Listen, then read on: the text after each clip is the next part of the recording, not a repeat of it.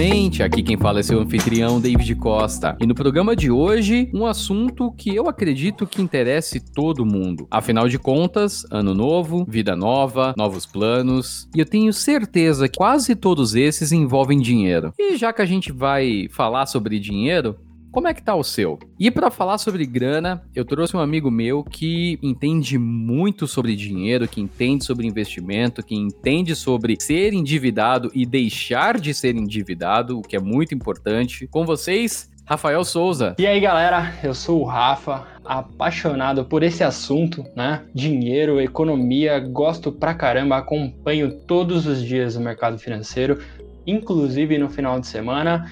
Então eu quero começar trazendo uma reflexão que a gente né, sempre escutou a vida inteira. Dinheiro traz felicidade? Não esqueça de passar na nossa página no Instagram, cordialmentepodcast. Lá a gente fala sobre os próximos episódios, fala um pouco do background aqui das gravações e pede muito feedback de vocês. Não deixe de curtir, não deixe de comentar e a gente se encontra lá.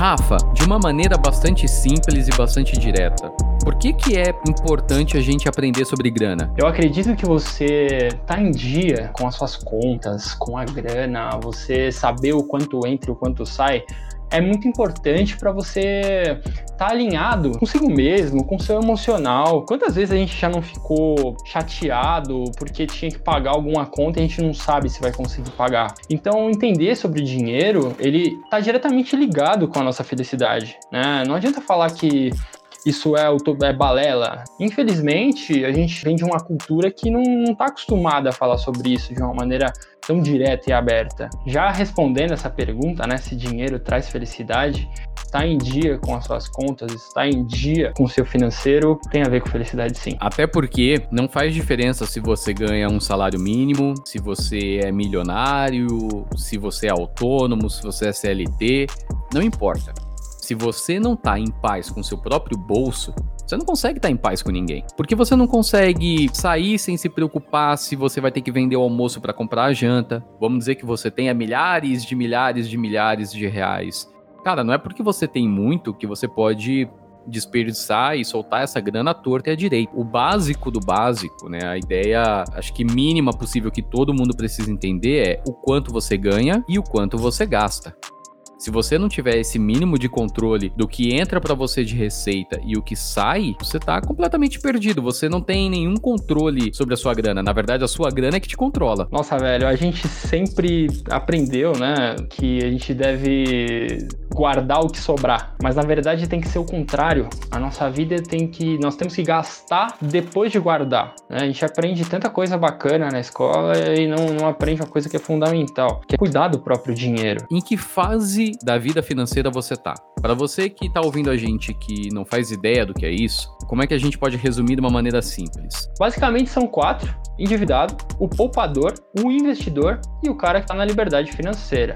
Falando melhor sobre cada um deles, o endividado, aquele cara que parcela o cartão de crédito. Não é nem pagar o mínimo, o cara parcela, né? Ele, tá, ele parcela, parcela, né? O cara tem dívida. Aquela galera que realmente, que no dia que o pagamento cai já acaba tudo e muitas vezes está, tá tudo atrasado. Né? O endividado é uma parcela gigantesca da população brasileira. Poupador, ele gasta menos do que ganha. Então o cara vai lá, ele tem a noção de que ele tem que guardar dinheiro, ele sabe que ele não pode gastar demais, senão vai dar ruim, né? O nome vai pro Serasa. Só que ele guarda tudo na poupança. É um caminho, mas não tá certo. O poupador, assim, eu diria que é uma das fases mais fáceis de virar a chave. O principal, que é ter noção da grana, o cara já tem. E aí tem um investidor, e esse cara, ele no começo acho que sabe tudo, eu falo, né? Porque quando eu comecei a investir, eu queria sair comprando tudo, mas não é assim, né? Depois a gente vai entrar nisso com mais detalhe. Só que o investidor, ele consegue fazer com que a grana trabalhe para ele. Ele entende que mês a mês ele colocar a graninha dele ali, ele vai fazer aquela grana render um pouquinho, aquilo que a grana rendeu, ele pode aplicar para render mais um pouquinho. Então o investidor, ele sabe que o dinheiro pode trabalhar para ele. Não necessariamente significa que ele sabe fazer o dinheiro trabalha para ele, mas isso é um, é um outro assunto também. E aí tem o cara da liberdade financeira, que esse cara realmente conseguiu fazer com que a grana rendesse legal todos os meses, ele recebe uma renda passiva, é o objetivo da maioria dos investidores, é o cara que consegue viver simplesmente da renda que ele recebe dos investimentos dele, né, mês a mês ou ano a ano, mas esse cara, ele consegue ter o custo de vida dele pago somente com investimento. É o objetivo de todo investidor, é chegar aí na liberdade financeira, que aí você pode fazer o que você quiser. Você pode, sei lá, viver do que você quiser, trabalhar do que você quiser, porque ganhar grana com o seu tempo já não vai ser mais ah, o seu objetivo de vida. O seu dinheiro, ele já trabalha para você. Muitas vezes até a gente vê, como é que esse cara viaja tanto? Como é que essa mina viaja tanto? Eu não sei, de onde tira dinheiro? É muitas vezes gente que já atingiu a liberdade financeira e não sai gritando por aí que tem 200 milhões investidos, mas a pessoa simplesmente consegue pagar todos esses custos com renda, com dinheiro investido. O legal é entender, especialmente esse ponto da liberdade financeira, que ela é pessoal. Se você acha, sei lá, você é um eremita, uma pessoa que vive aí sempre no meio do mato, não tem casa, não tem carro, e sei lá, liberdade financeira para você é ter mil reais por mês na conta todo final de mês, assim, tá bom. Tá ótimo. Isso é liberdade financeira, né? É uma coisa que é pessoal. Se você acha que liberdade financeira é ganhar 40, 50, 100 mil reais todo mês, sua liberdade financeira é um pouquinho maior, mas também é. Exato, é bem pessoal, né? Tudo em relação ao entender sobre dinheiro é muito pessoal, né? O quanto você gasta todos os meses, onde está a sua liberdade financeira, você quem vai decidir. O importante é que você saiba exatamente, né? Você saiba é, calcular certinho o seu custo de vida, o que você gasta é o que você precisa, isso é muito importante, principalmente para quem está começando a investir. Quanto você quer ser livre financeiramente? Poxa, quem não vai gostar de ganhar milão por mês, né, sem precisar fazer nada? Mas ainda assim, é aquela velha máxima, né? Quanto mais você ganha, mais você gasta. Então, precisa tomar muito cuidado com isso. Uma coisa que é fundamental para que você passe dessa fase financeira, né, de uma para outra, é você entender o conceito conceito de ativo e passivo. De uma maneira bem chula, bem rasteira, passivo é tudo que você tem que não te gera alguma renda. O ativo não. É tudo que você compra, tudo que é seu e que te gera uma renda. A gente pode pegar como exemplo se você tem uma casa, muita gente tem o sonho de viver de renda tendo uma casa de aluguel. Enquanto aquela casa não está alugada, ela não é um ativo, ela é um passivo, porque ela está te gerando custo. Um carro que você tem e você não trabalha com ele, ele não serve para que você ganhe mais dinheiro, ele não é um ativo, ele é um passivo. A tendência dele é sempre te gerar custos e perder valor com o tempo. Então é muito importante entender esse conceito para que você comece a pensar onde que você vai gastar o seu dinheiro? Né? Se você vai comprar mais passivos ou mais ativos? E você vê que a realidade da galera é acumular passivos. Você vê que qual que é o primeiro desejo da pessoa que faz 18 anos? É ganhar um carro ou comprar um carro. Eu também tive essa vontade. E depois que eu comprei um carro, eu percebi que, cara, gasta uma grana absurda. Entender esse conceito de passivo e ativo é muito importante. Faz você refletir. Né? É um assunto subjetivo, né? Eu acho que o, mundo de entender sobre dinheiro, ele não é um negócio extremamente regrado. Você precisa saber identificar cada situação. Ah, eu quero viver de aluguel. Poxa, mas se você colocar na ponta do lápis, às vezes até depois de alugado, o negócio pode ser um passivo. Se você não tiver expertise em manutenção, por exemplo, todo mundo aí já precisou de um encanador. Quanto custa um cara desse? E quando você aluga uma casa, quando você é proprietário de uma casa, né, e coloca ela para alugar, todos esses custos vão para o seu bolso. Então não adianta simplesmente você viver aquele, né, aquele velho sonho de ah, eu quero ser empresário, ah, eu quero viver de aluguel. Não é assim. Você precisa dominar bastante esse conceito ativo e passivo. E muitas vezes está na nossa cara de uma maneira tão simples que a gente, né, não sei, o ser humano tem mania de complicar as coisas. Um outro tema que vem paralelo à parte de passivo e ativo são os conceitos de preço e valor. Você entender o que uma coisa te custa para saber se ela tá cara ou não é muito importante. Eu escutei uma definição disso muito engraçada, né? Mas que simplifica bastante. Você comprou uma coisa, vamos lá, você comprou um tênis e você ficou satisfeito com aquilo, foi barato, né? Então tem um valor alto para você e um preço que você julgou barato. Agora, quantas vezes a gente compra uma coisa que imediatamente a gente já fica chateado? Então, o preço foi muito alto e o valor foi extremamente baixo. Então, entender essa diferença é muito importante, né? Principalmente falando sobre dinheiro. Não é só entender o valor que aquilo tem para você, que é uma coisa subjetiva, e o preço que de fato é ali a quantidade monetária. É importante também você saber o custo que isso vai ter para você. Vamos dizer que você ganha um salário mínimo e você quer comprar um tênis novo. Tem um tênis de 100 reais e tem um tênis de 500 reais. O quanto que você vai ter que trabalhar para pagar pagar cada um deles. O quão custoso vai ser para você adquirir qualquer um desses bens? Para um, você vai ter que trabalhar X horas. Para o outro, você vai ter que trabalhar metade do mês. Metade do seu mês é dedicado a um par de tênis. Que, como o Rafa falou, pode ser que no final a experiência dele não seja tão agradável. Então você vai ter um alto custo para pagar um alto preço para ter um baixo valor. É, entendo que também a gente não tá falando que nunca mais você vai poder comprar um tênis de 500 conto. É, não é assim que funciona. Eu acho que você entender quando você vai comprar o tênis de 500 reais, se você se encontrar na situação de ganhar um salário mínimo por mês, o seu questionamento deve ser o seguinte: nesse momento, tá? Eu preciso. É, às vezes a gente não precisa daquilo nesse momento. Né? Não é um negócio que vai mudar alguma coisa.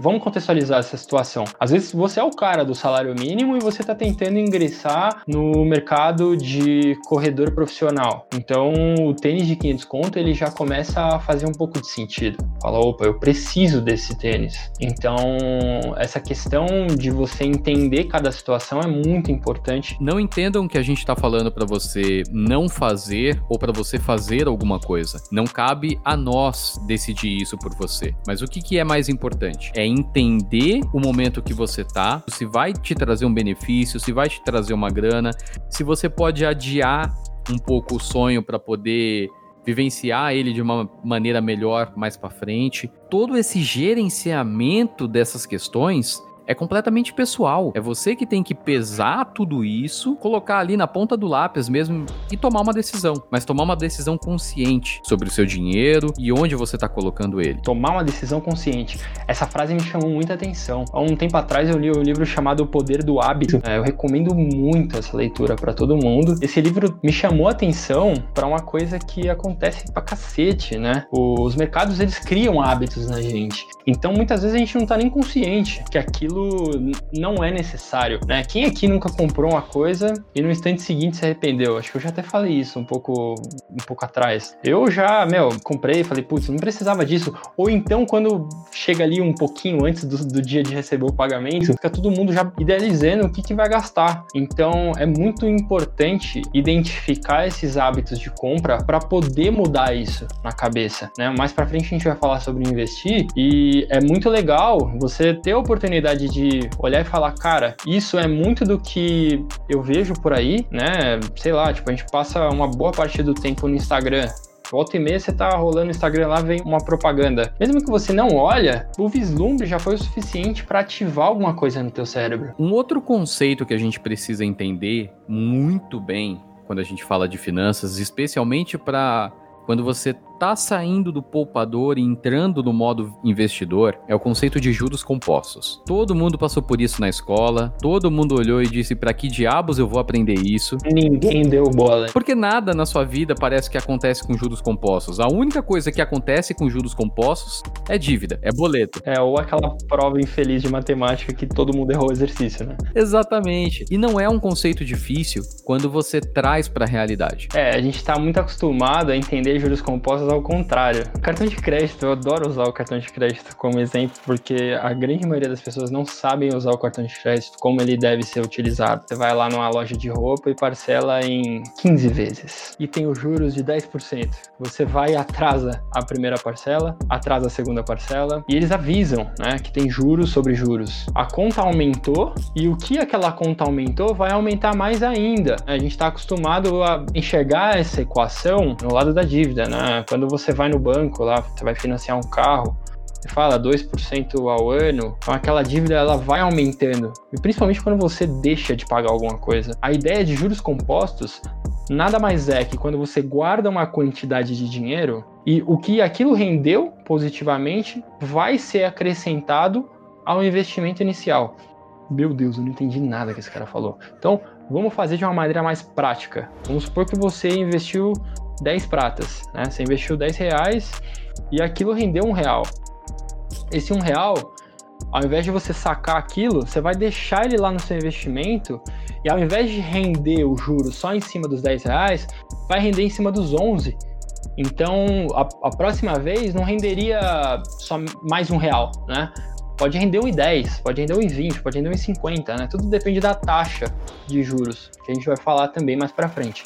Mas basicamente os juros compostos é isso. Né? O, o que rendeu adicionado ao principal. Se você quiser abstrair um pouco, vamos pensar no seguinte: o banco ele empresta grana para você a juros compostos. Você acha que o banco vai fazer alguma coisa para perder dinheiro? Não vai. Os juros compostos eles são o seu melhor amigo no caminho do enriquecimento. E lembrando, quando a gente está falando em enriquecimento, a gente está falando isso do grãozinho em grãozinho. Vamos daqui um pouquinho. Mês que vem você tem um pouquinho em cima do pouquinho anterior e assim vai. Bota isso na cabeça. Se o banco tá fazendo e você tem a possibilidade de fazer, por que, que você não vai seguir o mesmo caminho? Uma das frases mais legais que eu já ouvi na vida é o caminho mais curto para o enriquecimento é o longo prazo.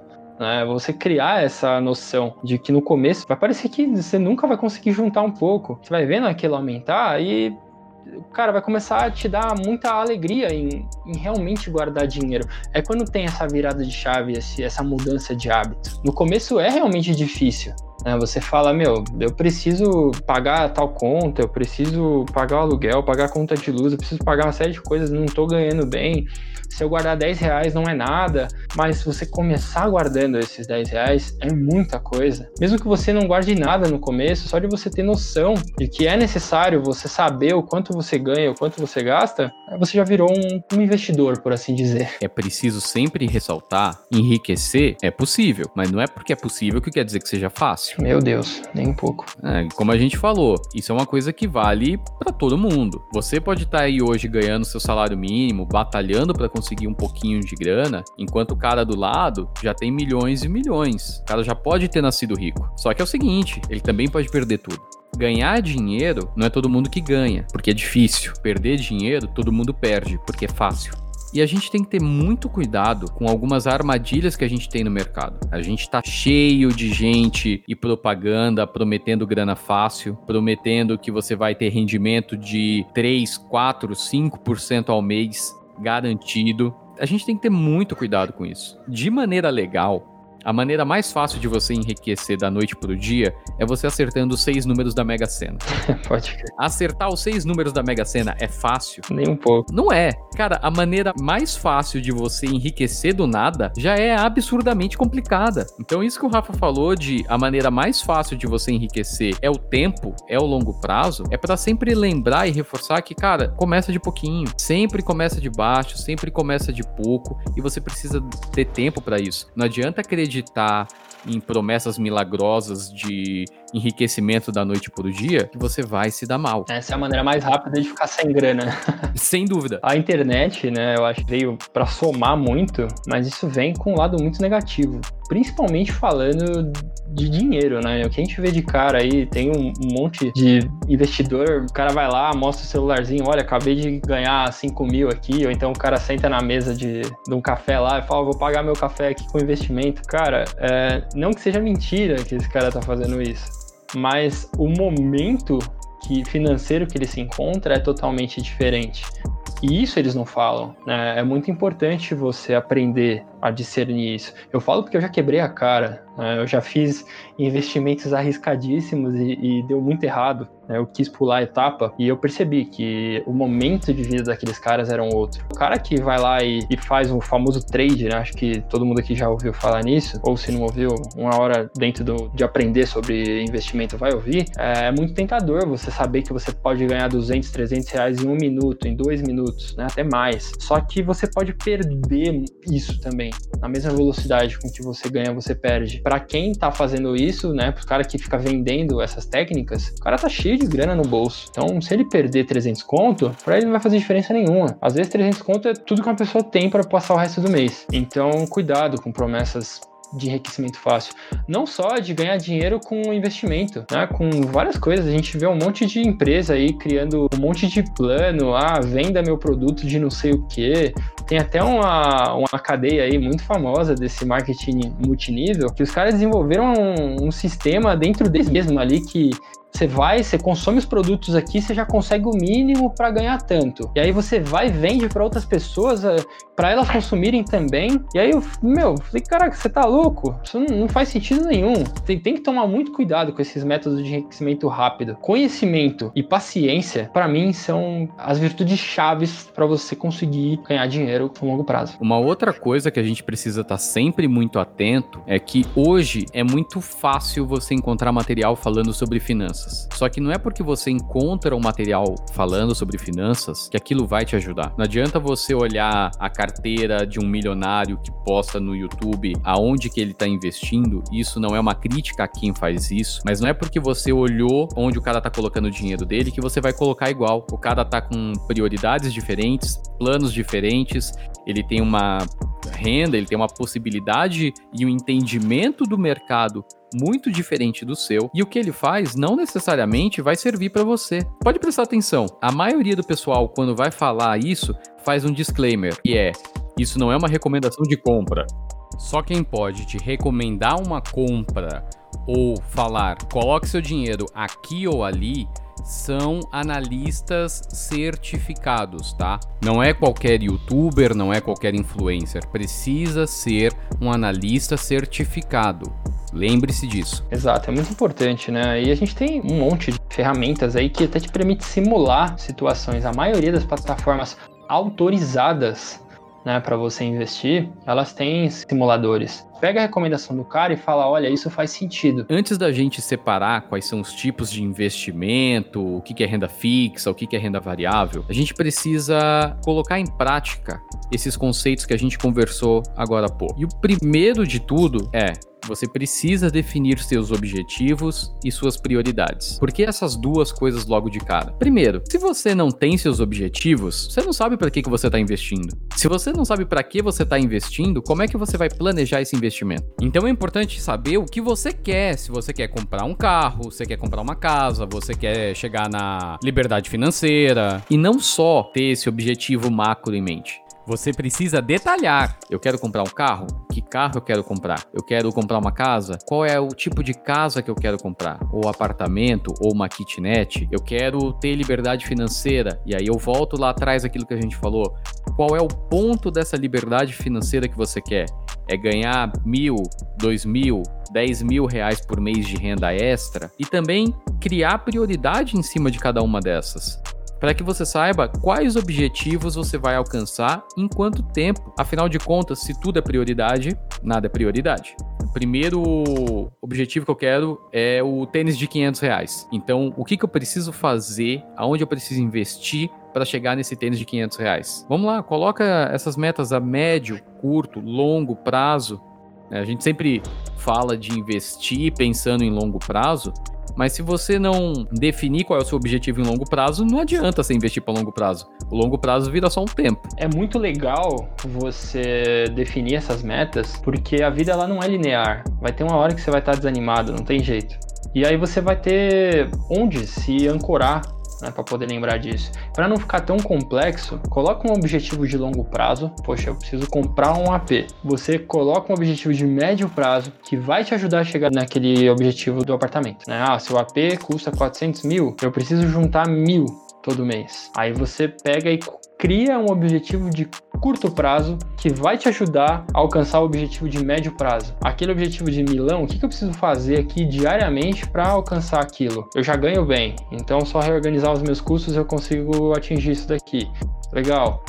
Ah não, eu ganho mal pra caceta. O que eu ganho mal dá para pagar minhas contas. Opa, talvez seja a hora de começar a pensar em um plano B aí no final de semana, tentar desempenhar alguma coisinha que te dê uma rendinha extra. Então, você traçar um plano, traçar uma meta é muito importante para o momento que você não vai estar tão legal assim, mas você vai precisar de gás para poder continuar. É, isso nos leva à segunda coisa, que é você ter o hábito de comprar, né, de gastar bem os seus recursos. Muitas vezes a gente vai pegar informação com influenciadores aí da área financeira e todos eles falam para você poupar, para você investir antes. E como o Rafa falou, muitas vezes você não tem de onde tirar. É o famoso tá sobrando no mês para o salário. Se você não tem como cortar os seus custos, cortar gastos desnecessários ali para poder começar a sobrar grana um pouquinho no final do mês, você vai ter que fazer uma renda extra. A gente sabe que é a realidade de muita gente aqui. É, eu falo por mim, é a minha realidade. É buscar fazer um, um extra, fazer frila, porque a gente precisa, a gente quer chegar mais cedo num objetivo e a gente sabe que tem que se sacrificar para isso. Faz parte. O importante é você saber gerenciar os seus recursos o quanto que você vai ter que se dedicar mais para a renda extra, o quanto que essa renda extra de fato vai te trazer, né? tudo isso tem que ser muito bem pensado. Então vamos colocar isso aqui na prática, tá? Quando acabar o podcast, para tudo, pega um bloco de notas, pega um papel aí, uma caneta,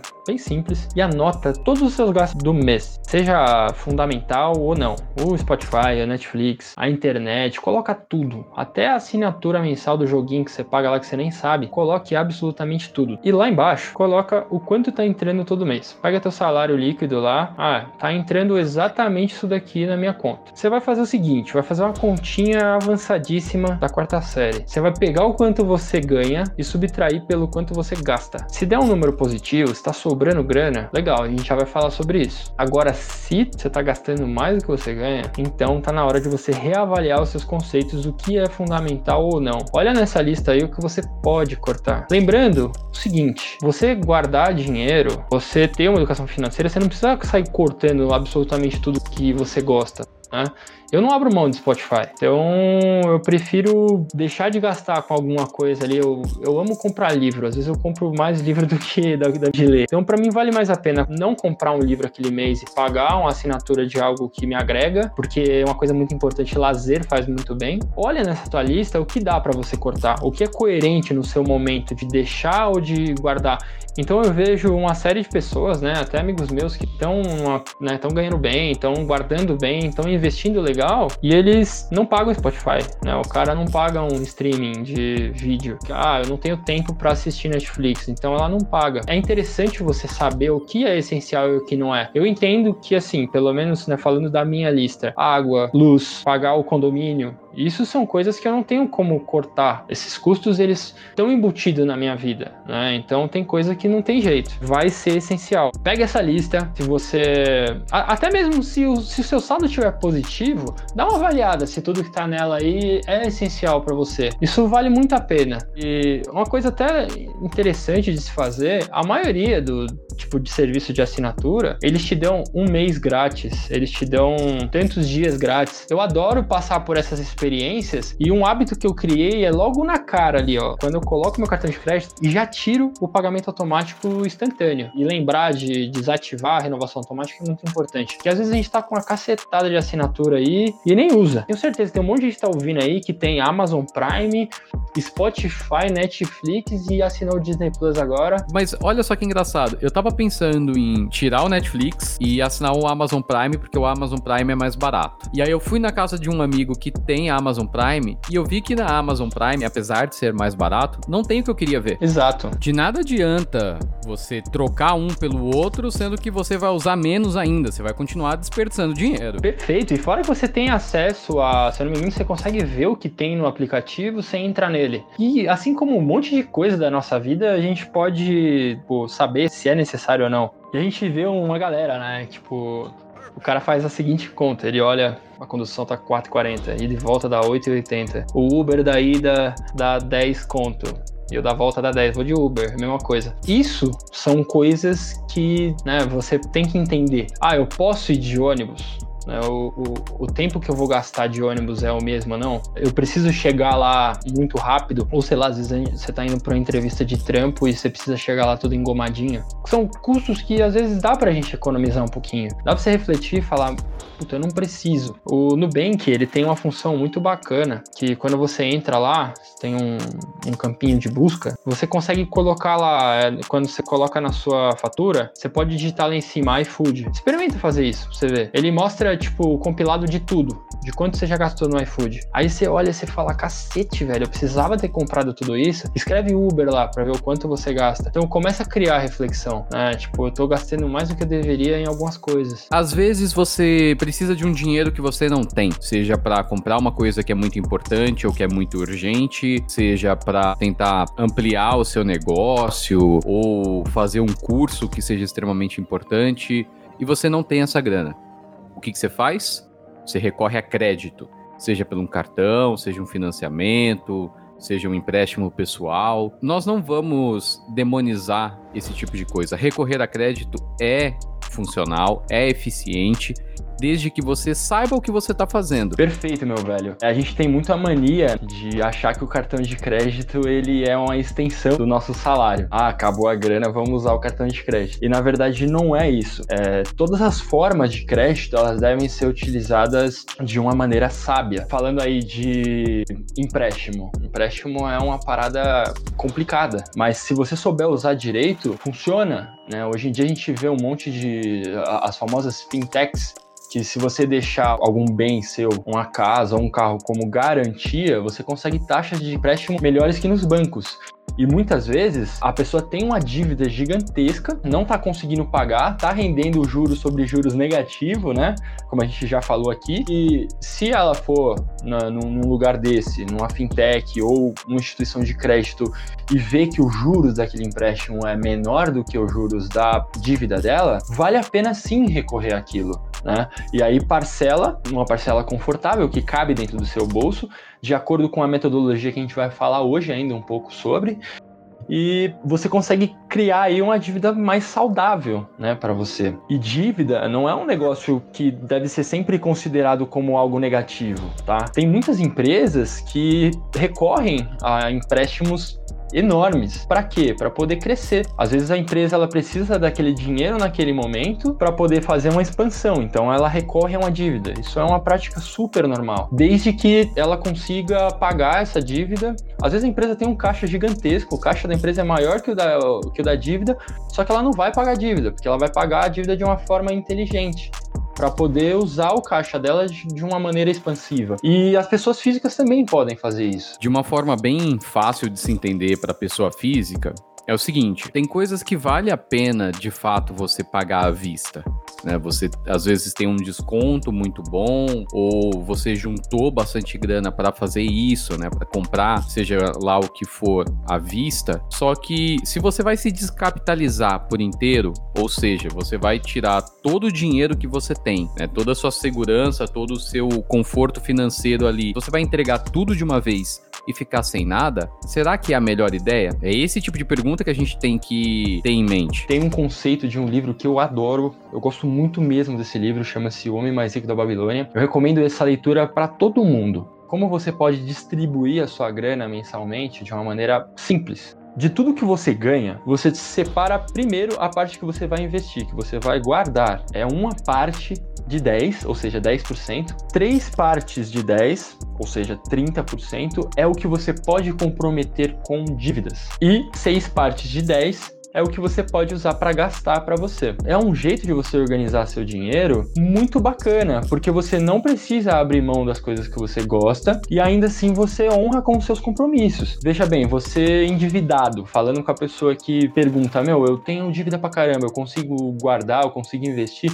Claro que consegue. Hoje eu já tenho uma mentalidade um pouco diferente. Aí falando de mim, né, do pessoal. Hoje eu gosto de investir muito mais que 10%. Por quê? Porque eu peguei esse hábito e acelera muito mais o, onde eu quero chegar. E a dívida eu comprometo muito menos que 30%. Então, você primeiro se organiza de acordo com esse conceito E aí vai evoluindo aos pouquinhos até conseguir guardar bastante coisa. E a gente não pode esquecer que você não tá sozinho nessa. A internet tá cheia de boas pessoas que entendem de finanças, que entendem de investimentos, se você já tiver nessa etapa, e eles disponibilizam muito material, planilhas para você poder se organizar. Se você não se dá bem com planilhas, hoje já existem aplicativos para celular onde você consegue ter esse controle financeiro que vai te ajudar a entender mais ou menos quanto que você está ganhando, quanto que você está gastando, quanto que você vai estar tá podendo investir ou quanto seria recomendado que você investisse. Tudo isso tem disponível na internet. Eu vou dar um exemplo para vocês. O pessoal do Me Poupe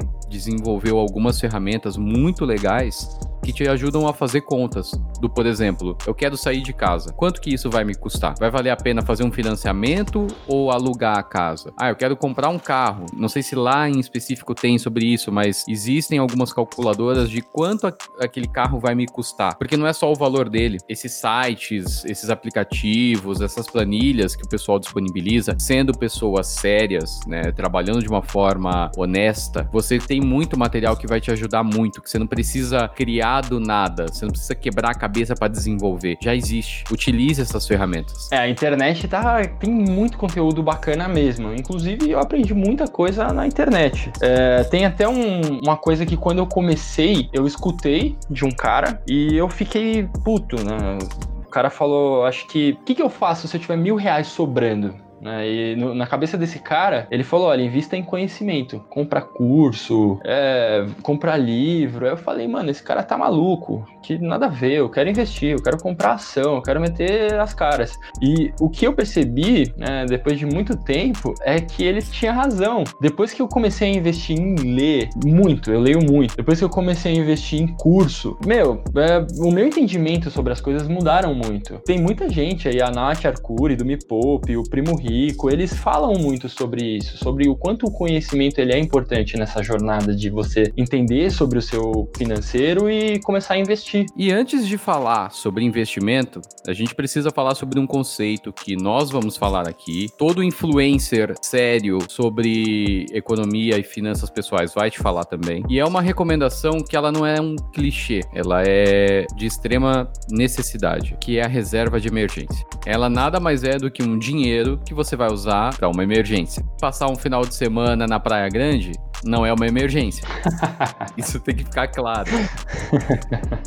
comprar umas mola nova pro meu carro também não é uma emergência. É, comprar peça do carro não é emergência. A não ser que o carro tenha quebrado e você precise dele. Aí, Aí sim é uma emergência. Sim, exato. Essa reserva não é para te trazer luxo. Tanto que a gente nem coloca a reserva de emergência como um investimento para render dinheiro, para fazer você enriquecer. Porque a função dela não é esse. Ela tem a função de te suprir de grana num momento em que você precise e não tenha de onde tirar. O que, que se recomenda dessa reserva? Que ela fique num lugar onde você tenha muita liquidez, ou seja, um lugar onde você possa pegar esse dinheiro é, de um banco, de uma corretora, de um tesouro do governo e transformar aquele em, em dinheiro real, tá na sua mão fácil né, seja no mesmo dia, no próximo dia útil, mas você não vai fazer uma reserva de emergência que você demore 40, 50 dias para poder tirar o dinheiro, porque aí a sua emergência ou ela não é tão emergente ou você perdeu tempo. Exato, não adianta fazer reserva de emergência com ações, por exemplo. No final de semana você não vai conseguir vender a ação, até mesmo durante a semana, né? A liquidez da ação, muitas vezes ela é D mais 2. E como que a gente compõe essa reserva de emergência? Sabe aquela listinha que a gente falou no começo dos seus gastos mensais? Pega essa mesma lista, dá uma ticada no que é realmente importante. Esse essencial. Não dá para ficar sem. É, a gente pode dar exemplo: conta de água, conta de luz, aluguel. É, o que mais? Me ajuda aí, Davi, a lembrar de, de tudo que é muito importante. A cesta básica, né, para você poder se alimentar. A alimentação. É se você tem algum empréstimo importante, como um financiamento. Isso, exatamente. É literalmente aquilo que, se você não pagar, você vai para um lugar muito ruim. Ou você vai perder uma coisa que é muito importante, ou você, sei lá, por exemplo, sua casa ou seu carro, sei lá, você paga pensão alimentícia. Se você não pagar a pensão alimentícia, você vai preso. Então, e se você for preso, você não consegue juntar dinheiro. Então, é, essas coisas elas entram como muito essencial. E uma coisa que eu acho importante também ter na reserva de emergência, é, eu não escuto muita gente falando isso, mas é escolher pelo menos uma coisa para o seu lazer. Né? Vamos chamar essa reserva de emergência como reserva de emergência 1, é o plano 1, onde agrega tudo que é vital para sua vida. Você vai pegar naquela listinha lá, vai riscar o, o que pode ficar fora e colocar, um, deixar um item de, de lazer, porque o lazer ele é muito importante para o ser humano. Eu defendo muito isso, desde que não seja um negócio exorbitante. Né? Eu tô falando aí de um Netflix, um Spotify. Então mantém uma, pelo menos uma dessas coisas. E essa reserva, esse valorzinho que vai dar ali no final, você vai somar todos esses itens, o valor que der, você multiplica ele por 12. 12. Até antes da pandemia era recomendado ter seis meses no mínimo de reserva de emergência. Mas a gente está vivendo um período que tá óbvio que seis meses é muito pouco. Então, pelo menos 12 meses dos seus gastos. Então, uma pessoa que tem mil reais de gasto fixo, importante por mês, essa pessoa ela tem que ter pelo menos 12 mil reais guardado em algum lugar de altíssima liquidez. Eu não sou um, um analista, eu não posso recomendar nada, mas um lugar muito bacana para se guardar reserva de emergência é a poupança do Nubank. Ele rende ali um, um, negocinho muito legal que a gente vai falar daqui a pouco. Então, a reserva de emergência, ela é sim obrigatória. É, a reserva, muitas vezes, né, pelo conhecimento popular, é a poupança. É um dinheiro que você vai deixar ali guardadinho, não é que ele tá rendendo, ele não vai te deixar rico, mas é um dinheiro que vai render um pouquinho e ele vai estar tá ali disponível no momento que você precisar. Isso é que é o mais importante. Nós não somos analistas, então nós não podemos recomendar alguma coisa para você. O que a gente pode fazer é falar o que a gente faz. É, a gente tem que tomar cuidado onde a gente guarda nosso dinheiro, né? Sei lá, tipo, a gente não pode falar de uma reserva de emergência que a grana fica guardada em espécie embaixo do colchão. Isso não é legal. Até mesmo que não é seguro, né? Então, é, dá para dá pra gente apresentar bastante variedades de, de investimento. A reserva, ela é recomendada por especialista de estar em renda fixa, que a gente já vai falar sobre também. E a liquidez. A liquidez, ela é muito importante.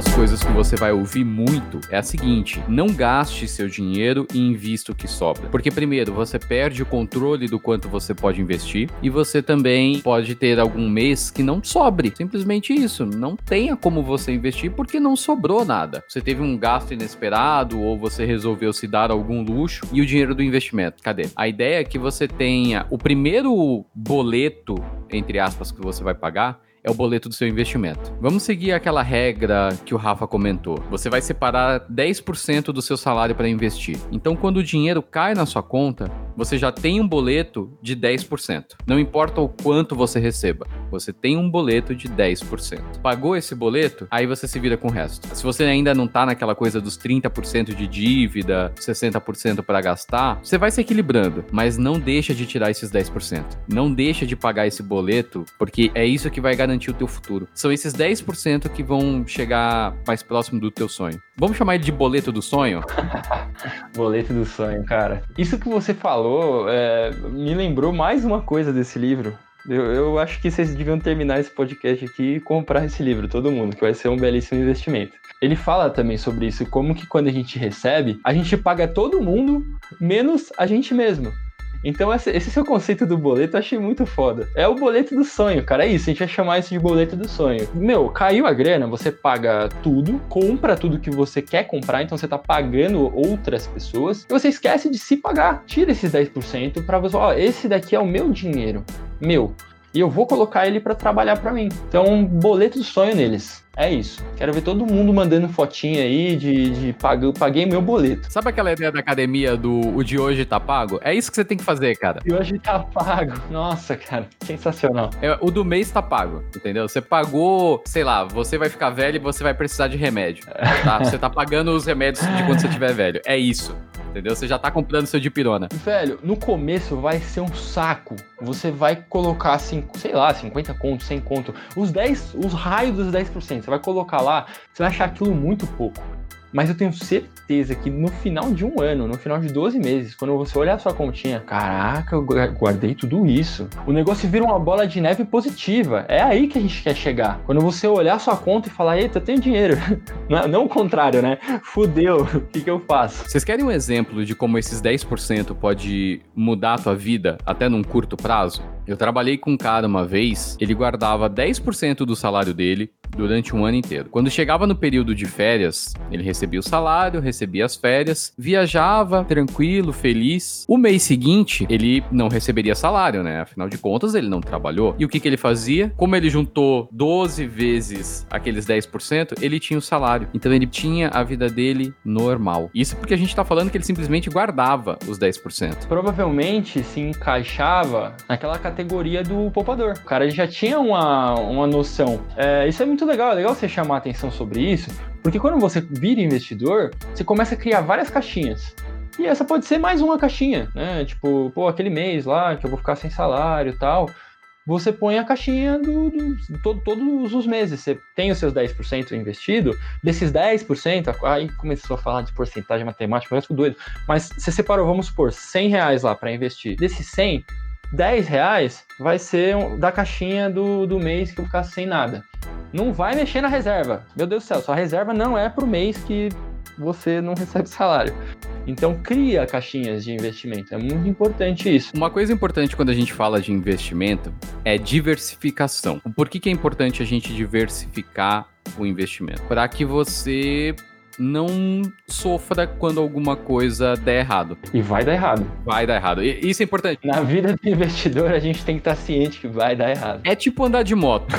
não existe o motociclista que não caiu. Ele só não caiu ainda, entendeu? Você vai cair, você vai se machucar. Exato. Faz parte. E você tem que saber como lidar com essa queda. Exatamente. O, o porquê que existe equipamento de proteção para o motociclista?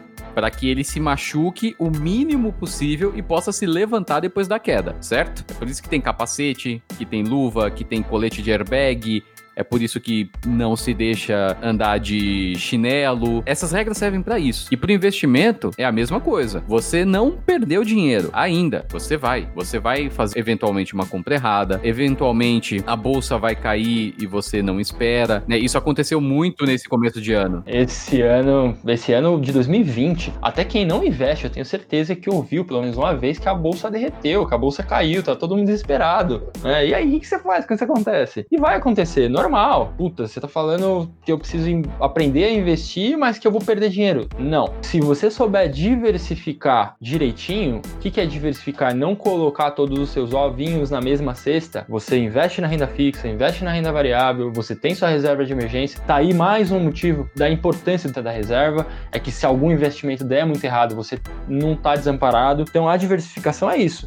É você colocar um pouquinho aqui, um pouquinho ali, você ter a sua reserva. A reserva faz parte da diversificação também, porque se algo der errado, ainda tá tudo bem. Você ainda tá respirando, você ainda tá lá, você foi protegido pelo seu capacete. Diversificação, o conceito é esse. E antes da gente entrar de vez nessa parte de investimento, de falar, olha, existem esses produtos, é importante que a gente saiba algumas palavrinhas-chave, algumas letrinhas específicas porque o mundo dos investimentos é cheio de sigla. A gente vai pincelar aqui as principais, tá? De forma bem simples, porque o, o, programa tem essa ideia de que você entenda o conceito, tá? A gente não vai aprofundar, então não se preocupa que primeiro que a gente não pode recomendar nada e segundo que a gente não vai aqui fazer uma puta aula de análise de empresa, de esquece, não é isso, tá? É para que você entenda a importância, você entenda o que tem disponível. É para começar a colocar o pezinho na água. Exato, exato. Então, assim, se você puder, abre o bloco de notas no celular, pega papel e caneta,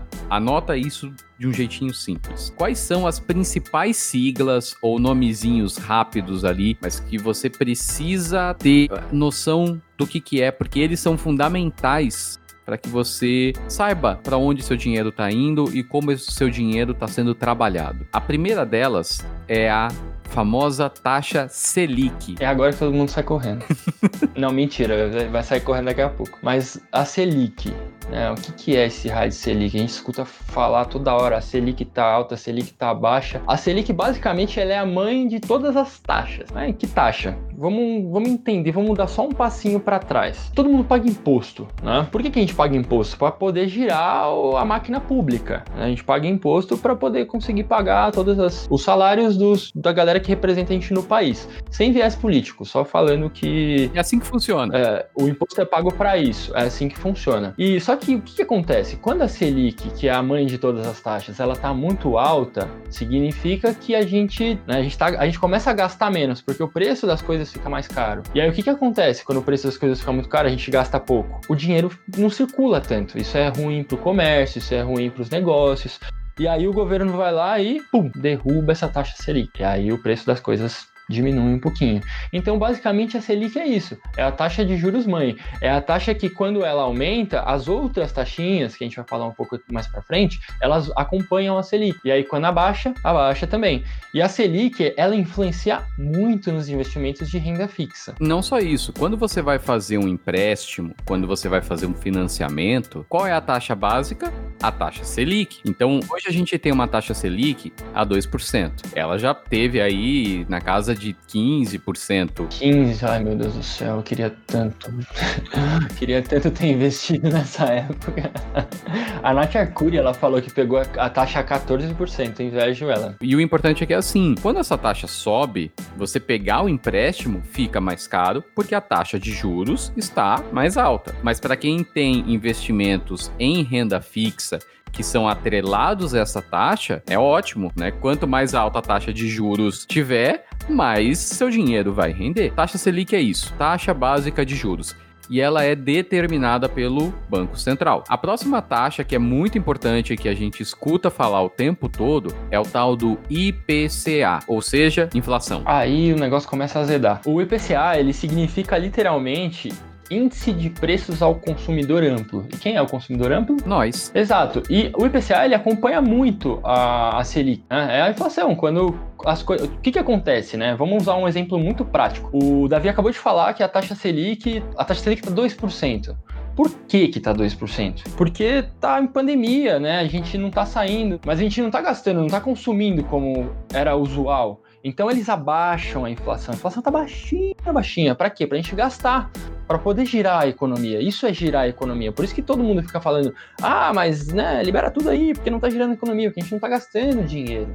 Apesar de eu, eu sou uma pessoa apaixonada por investimento, mas eu defendo muito a vida também, né? Então eu concordo com as coisas ficarem do jeito que estão por enquanto. Se todo mundo tivesse reserva de emergência, ninguém tava preocupado. Fica aí, ó. Fica aí o recado. E o pior é que assim, os preços estão subindo, a, a gente escuta muito isso no mercado, né? Ah, a gasolina puxou a inflação para cima, o feijão puxou a, infla a inflação para cima. O que, que isso quer dizer no final das contas? Tem toda aquela lei de oferta e demanda, tem, às vezes, sei lá, por conta da safra ruim, o preço de tal coisa aumentou. Eles, o clima, o clima, o clima influencia nisso.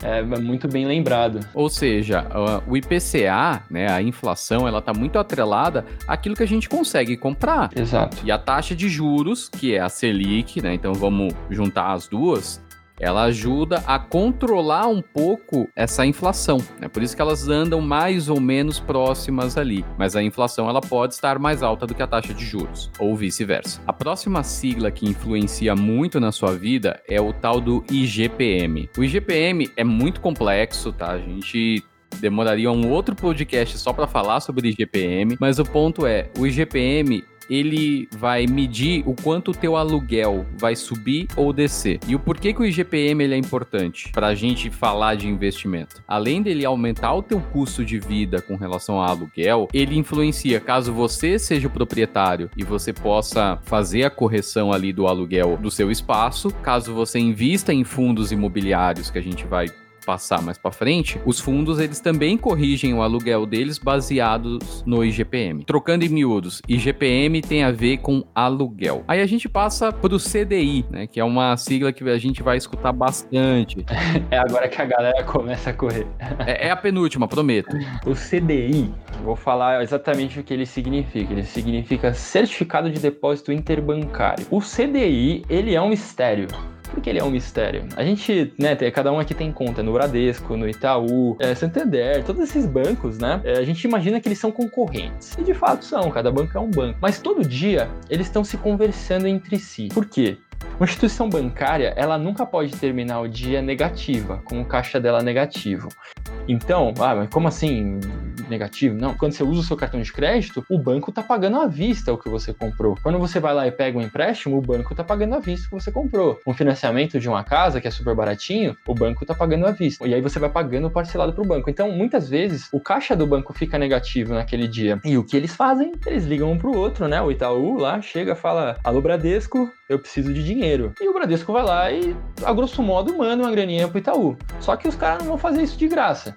É, eles fazem o quê? Ó, eu tô te emprestando um milhãozinho aqui, mas você me devolve aí com uma taxinha de, de tantos por cento. Essa taxa é combinada entre os bancos. Isso é o CDI. E normalmente essa taxa ela fica muito próxima de quem? De quem? De quem? Um doce se você adivinhar. Selic. Exatamente. Então os bancos eles combinam essa taxa, o CDI, que é a taxa de retorno que eles vão ter que devolver o que eles pegaram emprestado entre eles.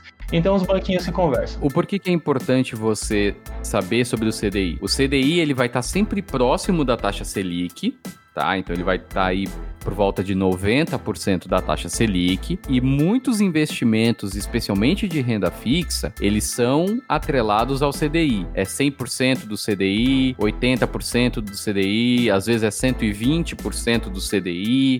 É, então, quando você vê essa sigla CDI, você imagina um pouquinho abaixo da Selic. Se a Selic subir, o CDI sobe. Se a Selic descer, o CDI desce. Ponto. E a última, porém não menos importante, e ela vai ser o introdutório para o nosso caminho de investimentos, que é o CDB. Bom, CDB, ele significa o quê? Literalmente, né? Certificado de Depósito Bancário. O que, que ele é? O CDB, o CDI ele não é um investimento tá? O CDI ele é uma taxa. O CDB ele é o investimento.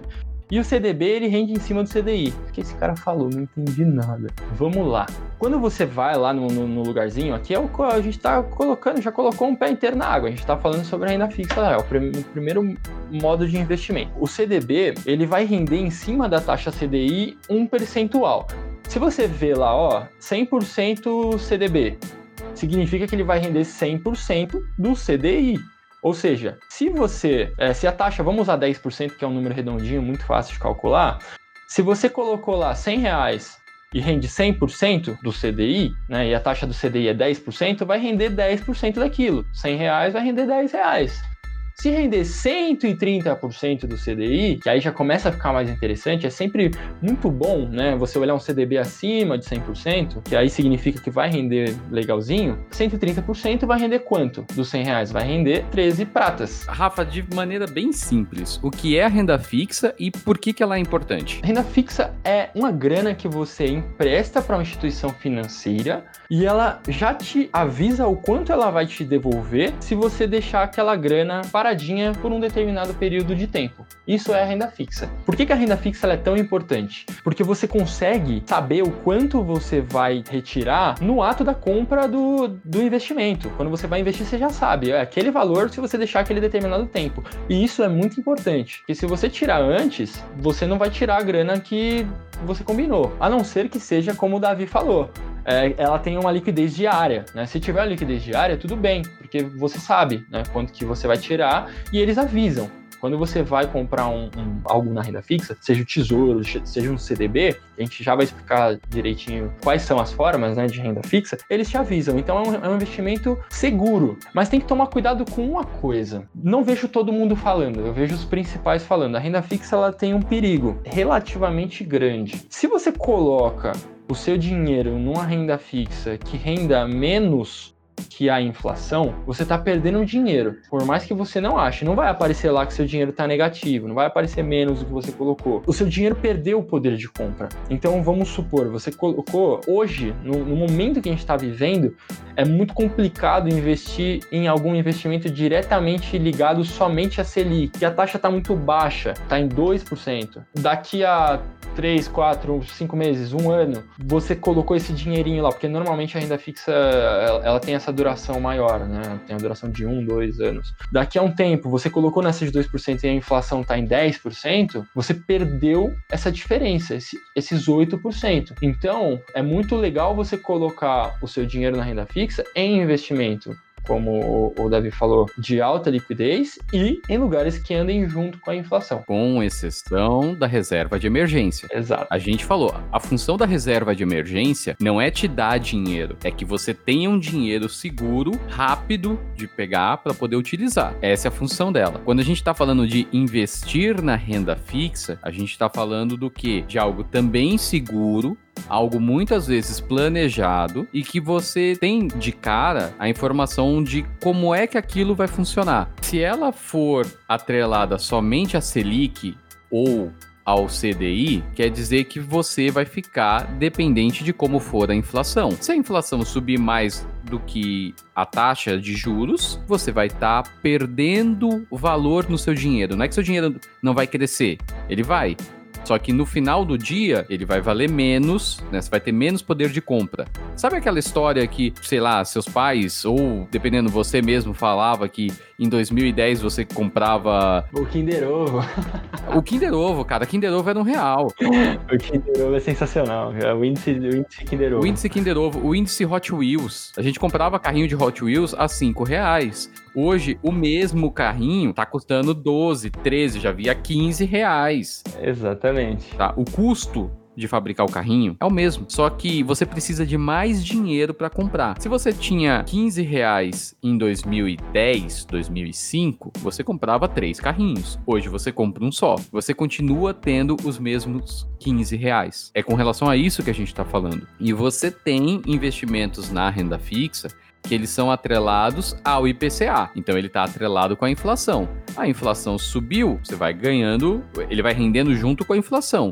Então você não perde poder de compra. Só que se a taxa Selic, né, se a taxa de juros subir muito acima da inflação, aí acontece a mesma coisa, né? Você poderia ter rendido muito mais se tivesse atrelado. Esse é um joguinho, vamos colocar assim, que você precisa ter noção na hora que você estiver entrando numa renda fixa. Porque como o Rafa falou, você tem o tesouro direto, né, que é o empréstimo da sua grana para o governo. Você tem o tesouro para vencer daqui a um ano, daqui a 5, daqui a 10, daqui a 30. Da mesma forma que você tem o CDB, que é o empréstimo do seu dinheiro pro banco, dependendo com um vencimento diário, um vencimento daqui a um ano, daqui a dois. É importante saber ao que está atrelado, né? De que forma o seu dinheiro vai render e também por quanto tempo ele precisa ficar lá. Não adianta você pegar um, sei lá, um, um tesouro direto ou um CDB para 2035 e você quiser resgatar no final do ano. Não funciona assim. E é nada melhor que a gente falar já sobre os produtos de renda fixa, né? É, por isso que a poupança ela não é configurada como um investimento. A poupança, né, não sei se todo mundo sabe, mas ela rende 70% da Selic, ou seja, você perde dinheiro com a poupança. Quem ganha grana com a poupança é o banco. Ele pode movimentar aquela grana que está na sua poupança e ele faz isso. Ou seja, ela nunca vai render acima da inflação. Então, vamos falar sobre os produtos, né? Começando pelo Tesouro. O tesouro é um negócio muito bacana. O governo, ele gasta mais do que ele consegue arrecadar em imposto. Beleza, vamos subir o imposto? Vamos, mas o que vai acontecer? Ninguém vai gastar nada e os caras vão conseguir arrecadar. Então, o que, que nós podemos fazer? Emprestar dinheiro para o governo. Olha que maravilha. Você pode dar sua graninha suada para o governo pagar as contas dele ou gastar, seja lá com o que for, com leite condensado. Você pode emprestar grana para o governo e o governo ele te paga com a taxa pré-combinada. Lembra do conceitinho de renda fixa. Então é muito bacana, o tesouro é legal. Por isso que há um tempinho atrás, né, eu falei que eu fiquei com inveja da Nath Arcuri porque ela conseguiu comprar renda fixa a 14%. Porque o sentido inverso também é verdadeiro, né? Hoje a nossa Selic está 2%. Ou seja, só com esse investimento ela teve, além do que ela rendeu, ela teve um ganho de 12%, porque a taxa está em 2%. E ela comprou a 14. E provavelmente ela deve estar tá, deve tá encerrando esse período né, de, do, do investimento dela. Então, temos aí o Tesouro Direto, que ele, ele rende essas taxas pré-fixadas. A gente tem o CDB, que nós já citamos aqui. Você não está mais emprestando para o governo, você está emprestando para os bancos. É, eu, eu gosto muito desse investimento na renda fixa, porque bancos são instituições muito sólidas é muito raro você ver um banco quebrando. E normalmente quando um banco quebra, tá todo mundo muito ferrado. Uma das soluções para caso um banco vá quebrar, e quando um banco quebra, não é problema do banco, é um problema de muita gente, Exato. porque ele vai quebrando com todo mundo, é o governo dar mais dinheiro pro banco para ele não quebrar. E tem mais uma coisa, né, mano? Eu acho que é um gancho perfeito pra gente falar sobre o FGC. Olha lá, mais uma sigla, que fila da puta. E eu tinha prometido que tava acabando. Essa é simples. O FGC, ele é o Fundo Garantidor de Crédito. A maioria dos rendimentos de renda fixa, eles estão segurados pelo FGC, pelo Fundo Garantidor de Crédito. A maioria, eles são garantidos pelo Fundo Garantidor de Crédito. E o que raios isso significa? Quando você tem um investimento garantido por esse cara, até 250 mil reais por instituição, por CPF, se o banco quebrar, você tem aquele dinheiro de volta. Na prática, como funciona? Vamos supor que eu coloquei 250 mil reais no Itaú e o Itaú quebrou, mas eu sabia que aquele investimento era segurado pelo FGC. Então o FGC vai me devolver aquela graninha. Eu tenho aquilo no Itaú e no Bradesco. Aconteceu um pandemônio aí, quebrou o Itaú e o Bradesco ao mesmo tempo. O FGC vai me devolver 250 mil de cada. Agora, muito importante, coloquei um milhãozinho lá, ele vai me devolver só 250 mil. Você colocou para 250 mil, ele rendeu um real, você perdeu esse real. Exatamente. Então, é, se Deus quiser, um dia eu vou chegar lá assim de ter vários 250 mil espalhados em várias instituições bancárias, mas isso também é uma maneira de diversificar diversificação. Se a gente parar para pensar, você está diversificando os seus lugarzinhos de, de investimento na renda fixa. A gente tem também os LCIs, LCAs, olha eu com um monte de sigla. Ó, oh, você prometeu. É. É, por isso que eu nem quero entrar tanto nesse detalhe, tá? Mas eles também são produtos da renda fixa. O LCI, LCA, o CRI e o CRA. De uma forma muito, muito, muito, muito reduzida. É você emprestar dinheiro para o banco para o banco investir em imóveis ou no agronegócio. O LCA também é um produto, lembrando que isso não é recomendação, mas é um produto muito bom porque ele está diretamente ligado ao nosso consumo agrícola. Ah, todo mundo aqui come tomatinho, come feijãozinho, arroz, então é um produto muito bacana. E sempre olhem se é segurado pelo FGC. É importante, nem sempre o LCI e o LCA é segurado por essa instituição. Uma outra coisa importante é a questão de imposto de renda. Alguns produtos são isentos do imposto de renda, alguns não são. Por exemplo, a poupança você não precisa declarar, né? ela não passa pelo imposto de renda. Um CDB ele passa pelo imposto de renda. Então, quando você vai retirar ali, muitas vezes você tem um imposto de renda no momento do saque sobre o que você lucrou, não sobre o que você colocou. Então você tem que estar atento a essas questões. E a minha modalidade favorita da renda fixa que é a debenture. Um jeito muito legal de explicar a debenture é o seguinte: lembra que a gente estava falando daquele negócio de dívida e afim?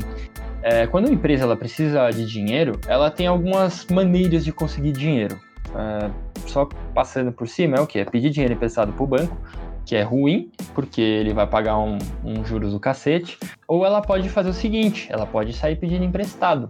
Imagina você cidadão, você pudesse lançar lá no, no Instagram, ó, todo mundo me empresta um real aí e eu pago um real e dez centavos para você daqui a um tempinho. Debenture é exatamente isso. Eles tentam retornar com a taxa muito menor do que seria com pedindo emprestado no banco. E aí entra o grande perigo. Às vezes o, o investimento dá errado e aí a, o cara que investiu na debenture vai ficar sem a grana. O importante da debenture é você prestar atenção no rating dela. O que, que é o rating? Algumas empresas elas fazem análises de outras empresas para ver se elas são boas pagadoras ou não. Porque qual é o grande risco da debenture? Você tomar um calote. A empresa falar que vai te pagar 200% do CDI e não pagar nada. Pode acontecer. É bastante importante que você entenda, procure saber qual é o rating dessa empresa, né? Qual é a avaliação dela com relação aos pagamentos. E aí você pode ver se você vai colocar seu dinheirinho lá ou não. O que eu fiz, eu vou dar um exemplo pessoal. No ano passado, eu encontrei uma debenture com vencimento próximo, então vai vencer agora em 2021, no final do ano. Eu comprei essa debenture,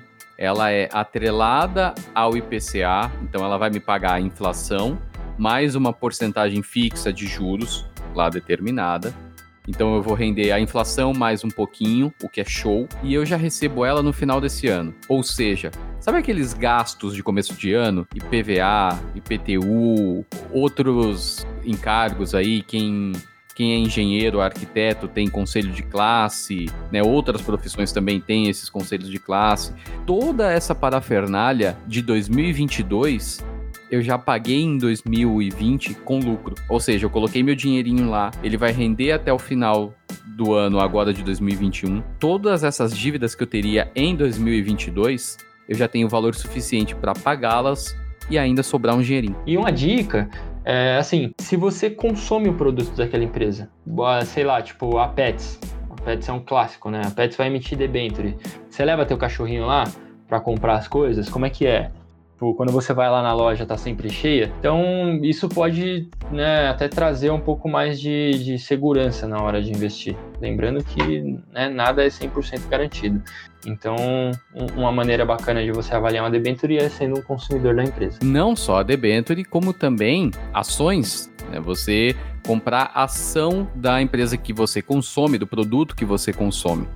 E já que a gente falou em ação, vamos falar o que, que é a renda variável. A renda variável, ela é um dinheiro que você vai colocar em algum lugar e ela pode variar tanto positivamente quanto negativamente. Então, é, a renda variável, ela sobe, desce, ela oscila. É uma renda que você não sabe com precisão e com certeza para onde vai. Então, aí a gente está falando de ação, a gente está falando de fundo imobiliário, que é um produto que eu sou apaixonado. A gente está falando das famosíssimas criptomoedas, das commodities, commodity nem vale a pena a gente falar só agora, os BDRs, né, as ações lá de fora. Então, são todos os tipos de investimento que pode ir para cima ou para baixo. Então, normalmente esses ativos são classificados de risco moderado para alto. Por que moderado? Porque aí entra no conceito da gente confiar naquilo que a gente está comprando. Hein? É exatamente por isso que é importante você entender e analisar cada empresa e cada investimento que você vai fazer, especialmente na renda variável. Não adianta você olhar a carteira de um youtuber ou de um influencer no Instagram, no Facebook, copiar. Muito importante, ou de um gestor de fundo, porque eu vejo muito gestor de fundo irresponsável falando aí, né? Eu não vou citar nomes aqui, mas falando, ah, Vara é 10, compra via varejo, né? Acho que um monte de gente já deve ter escutado isso. Então, é um monte de galera irresponsável, não adianta mesmo você sair copiando as coisas da galera. Até porque essas pessoas, elas podem manipular tanto você a comprar quanto o próprio mercado. É importante você ter muito discernimento no que você está fazendo. É, você precisa entender o que é melhor para você, naquilo que você acredita e naquilo que você entendeu, né? Estudou e falou: não, isso é uma boa compra, vou fazer, sabe? Você pode olhar a carteira de um influencer como alguns que investem publicamente, como o Thiago Nigro. Você pode olhar a carteira dele, tá? Ele tem todas essas ações. Qual que eu compro? Você não vai fazer isso. Você vai olhar você vai se basear, pô, ele comprou essa empresa. Por que, que ele comprou essa empresa? Aí você vai analisar o que, que essa empresa tem, se ela é boa, se ela não é. Isso é uma coisa que vem com o tempo. Não ache que você vai ter essa resposta pronta e acabada. Às vezes a resposta que você vai chegar é tipo, pô, legal, a empresa é boa, mas não é para mim. Seja pelo valor que tá a ação, seja pelo potencial de crescimento da, daquela empresa, porque às vezes a empresa não vai crescer muito mais, ela vai compartilhar lucros, mas ela não vai crescer. Às vezes tem uma empresa que não dá lucro nenhum, mas ela está crescendo pra caramba absurdamente. Então você precisa entender como tá aquela empresa, se ela vai fazer sentido para você investir ou não. E aliás, e a gente está falando de empresa porque é o mais comum de ser negociado em bolsa. Mas para um fundo imobiliário é a mesma coisa. Se você vai investir em alguma criptomoeda, em ouro, prata, em qualquer coisa, não importa, não adianta copiar a carteira de alguém. Você precisa entender se aquilo faz sentido para você ou não, se está no seu momento ter aquele tipo de ativo ou não. É preciso calma, é preciso estudo, mas é possível. A regra é essa, não sai copiando as coisas dos outros que não funciona. É, tenha senso crítico sempre, principalmente na renda variável, porque é aqui que a gente volta naquele conceito que já falamos, que vai dar errado, porque vai, no, no meio da queda da, da, do coronavírus, lá quando quando fechou tudo em março, que a bolsa despencou, eu vi simplesmente minha carteira derreter mais de 50%. Então, é um momento de você saber o que você está fazendo, porque eu vi um monte de gente desesperada vendendo. Vendeu, vendeu, vendeu, saiu vendendo e, e aí do nada o negócio subiu tudo de novo. É muito importante você investir em conhecimento. Sempre vai ser o seu, o seu melhor investimento, né? E vamos dar uma pincelada aí nos produtos da renda variável. A mais famosa de todas, a minha preferidinha, são as ações. O que são ações? Lembra que a gente falou ainda há pouco, quando a empresa precisa de uma graninha para poder expandir, para poder crescer, ela não precisa de uma grana necessariamente para pagar alguma coisa. Quando ela quer crescer, ela vai lá e faz o quê? Ela chega para a galera e fala: "Olha, galera, eu tô eu vou me vender para vocês. E aí junta um bando de maluco, investidores, né? E a empresa ela sai distribuindo os pedacinhos dela. Isso são ações. Ação nada mais é que a menor fração de uma empresa. E como que isso acontece? A empresa vai, né? Ela chama um, uns especialistas, eles avaliam quanto aquela empresa vale. Ah, sei lá, vale um bilhão. E aí eles decidem quantas ações vão ser emitidas, né? Ah, vale um bilhão, vai emitir um bilhão de ações. Então cada ação vai sair por um real. É assim que funciona. O nome disso a gente chama de IPO, a oferta pública inicial. Isso serve para a empresa captar esse recurso. Esse um bilhão vai para a mão dela e nós vamos comprando esses pedacinhos, né, esperando que ele se valorize com o tempo. Isso é uma ação. O segundo produto e o que tende a ser o mais popular para o brasileiro são os fundos imobiliários. Vou explicar isso de uma maneira muito, muito simples. Lembra lá atrás que a gente falou que o brasileiro adora aquela ideia de comprar uma casinha para alugar e viver do, dos aluguéis? E se eu te contar que dá para você fazer isso com pouquíssimo dinheiro, com menos de 100 reais, inclusive? É como se juntasse uma galerona e comprasse um imóvel, o que esse imóvel arrecadar de aluguel é dividido por todo mundo. E essa grana você recebe mensalmente. Lembrando, essa é uma explicação bem didática do que é fundo. Mas fundo imobiliário, por que é tão legal? É, você tem a possibilidade de comprar uma parte de um imóvel, não vai precisar se preocupar com absolutamente nada e só vai se preocupar com receber o seu aluguelzinho. Uma outra maneira de compreender o fundo imobiliário é o seguinte: você já foi num shopping, num hospital ou você trabalha num prédio comercial? Alguém é dono daquilo ali. E você pode ser dono de um tijolinho daquele ou de dois, ou de uma parede, ou de uma sala inteira. Só que você não tem como comprar um tijolo lá depois que ele está construído. E os fundos imobiliários é isso: você paga por um pedacinho, né? Então você paga por um tijolinho, e aí você vai receber de todos os aluguéis que aquele fundo recebe, você vai receber o que seria equivalente ao seu tijolo. Só que o fundo geralmente não tem um prédio, ele tem vários. E você imagina o quanto custa o aluguel numa, para quem é aqui de São Paulo, numa Faria Lima, numa Paulista. Imagina que você tem um tijolinho em cada um daqueles e você vai receber um pedaço do aluguel de cada tijolinho. É basicamente isso. Existem os fundos de papéis, de geralmente de ativos de renda fixa, como a gente comentou, mas o foco é esse. Você vai ter um pedacinho de alguma coisa e mensalmente você vai receber parte do aluguel que o prédio inteiro recebe, equivalente ao que você tem. Então, quanto mais tijolinhos você tiver, mais você vai receber. E o mais legal de tudo isso é que o que você recebe de aluguel é livre de imposto de renda. E tomara que continue, né? Porque a galera tá pensando aí em começar a cobrar imposto sobre isso. E até falando de um objetivo de fundo, eu vou dar um exemplo muito legal que eu mesmo faço para mim. É, tem um fundo que ele custa aproximadamente 10 e pouquinho, tá nas casas dos 10, 11 reais, né? E esse fundo todo mêsinho ele me paga 7 centavos. Parece pouco, mas vamos lá. Veja essa conta.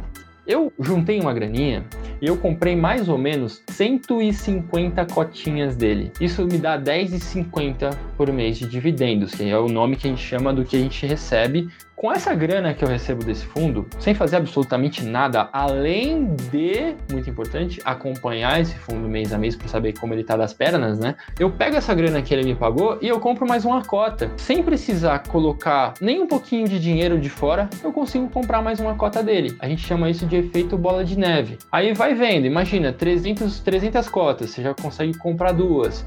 E aí você vai transformando isso num negócio que se autossustenta, ele vai se comprando. Pensa nisso isso no longuíssimo prazo. Pensa daqui a 50 anos, como é que vai estar lá o Rafael recebendo um monte de dividendos desse fundo? E aí imagina que eu tenho, sei lá, eu tenho 100 mil cotas que é muito possível. Isso iria me dar uma receitinha de 7 mil reais por mês. Quem não queria viver aí com 7 mil reais por mês ali, só tendo que acompanhar o fundo de pé. E isso a gente está falando de um fundo, né? Tem fundos que são mais caros, mas eles também pagam mais por cota, né? Você precisa ver essa proporção aí de quanto que um você vai receber de cada um. Fora que você também ganha com a valorização desse fundo. O fundo, assim como uma ação de uma empresa, ele flutua muito menos, porque eles são investimentos mais seguros, né? Eles têm um risco menor. Você tem uma flutuação menor, mas você tem valorização daquela cota. Então você também ganha dinheiro pelo fundo crescer, se valorizar. Você pode também ganhar com essa valorização. Né? Se um dia você decidir vender,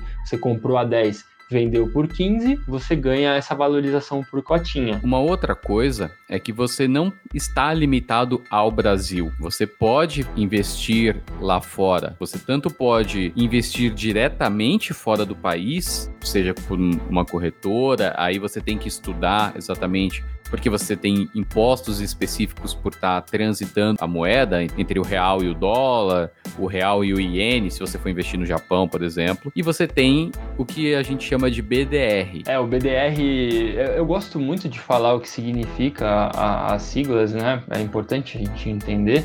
Significa Brazilian Depositary Receipt, ou seja, você vai lá na corretora, você dá uma graninha para ele e essa corretora faz o intermédio para comprar lá fora. E é um tipo tipo, tudo isso que a gente está falando são tipos de diversificação. Inclusive, o Primo Rico, ele abriu para todo mundo a distribuição de carteira dele, que eu acho fantástica. E ele coloca 25% isso falando só de renda variável, tá, gente?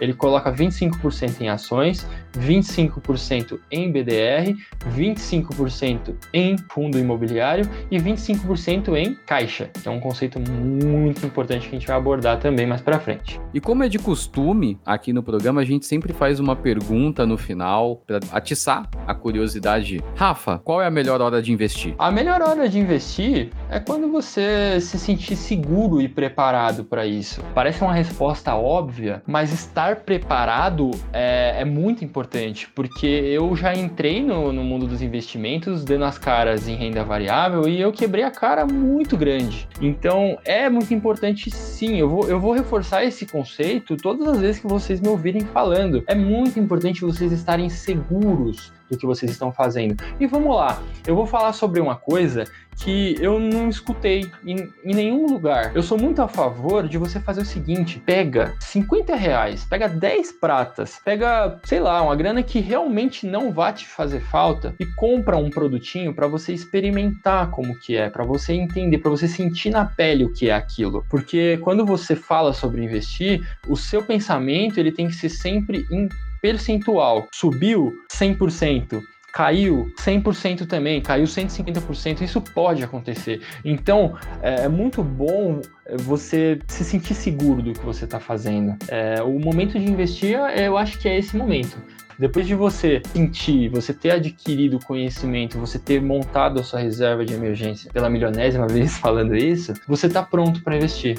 Eu acho que é isso. Para mim, o melhor momento de você investir foi ontem, o melhor momento é agora e o melhor momento também é amanhã. Seguindo essa lógica que o Rafa falou, você se sentindo pronto para investir, consciente do investimento que você vai estar fazendo, dos riscos nos quais você está se metendo. E se você está vamos dizer assim. E se você tá confortável, faz o que o Rafa falou. Pega 10 reais, procura um fundo. Custa 30 e poucos reais para você comprar um título do tesouro. Exato. Cara, investimento hiper seguro, 30 reais um tesouro Selic. Tenha contato com esse meio, é, isso é muito importante. Tenha contato, dê a cada tapa de leve, sabe? Um, tapa, um tapinha de bebê. Não vai tomar tapa do, do Mike Tyson, não é assim que funciona de uma vez. A não ser que você queira ir pra lona de cara.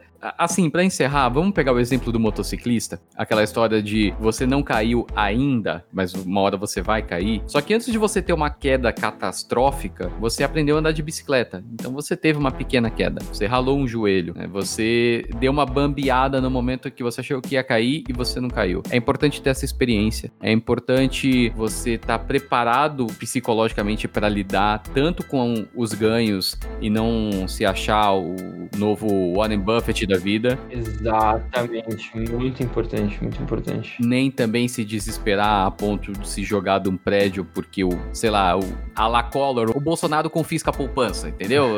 tipo assim, você não, não pode querer se matar também. E acontece, a gente já viu isso, né? Pior que a gente já viu. O ponto é esse, todo investimento, ele tem um equilíbrio entre o risco e o quanto que ele vai te pagar. E é importante você estar tá no meio dessa balança, dosando um pouquinho mais de risco, pouquinho mais de rendimento, um pouquinho mais de segurança. Não escute só o que a gente está falando. Pega os exemplos das pessoas que a gente citou aqui no programa. É, dá para citar muitos outros, dos mais conhecidos. Pessoal do Primo Rico, pessoal do Me Poupe, professor Mira, sei lá, tantos outros influencers que ajudam de fato se prepare, estude e garanta seu futuro. Não ache que investir é só para quem tem muita grana, não ache que é um, uma coisa muito difícil, não caia na mão do gerente do seu banco porque você acha que ele quer o melhor para você, na verdade ele quer o melhor pro banco, que é o trabalho dele. E assim, vá porque eu juro para você, no dia que você vê o primeiro real extra caindo na sua conta sem você fazer nada, você só vai querer saber mais daquilo. Enfim, é isso. Por hoje é só e até a próxima.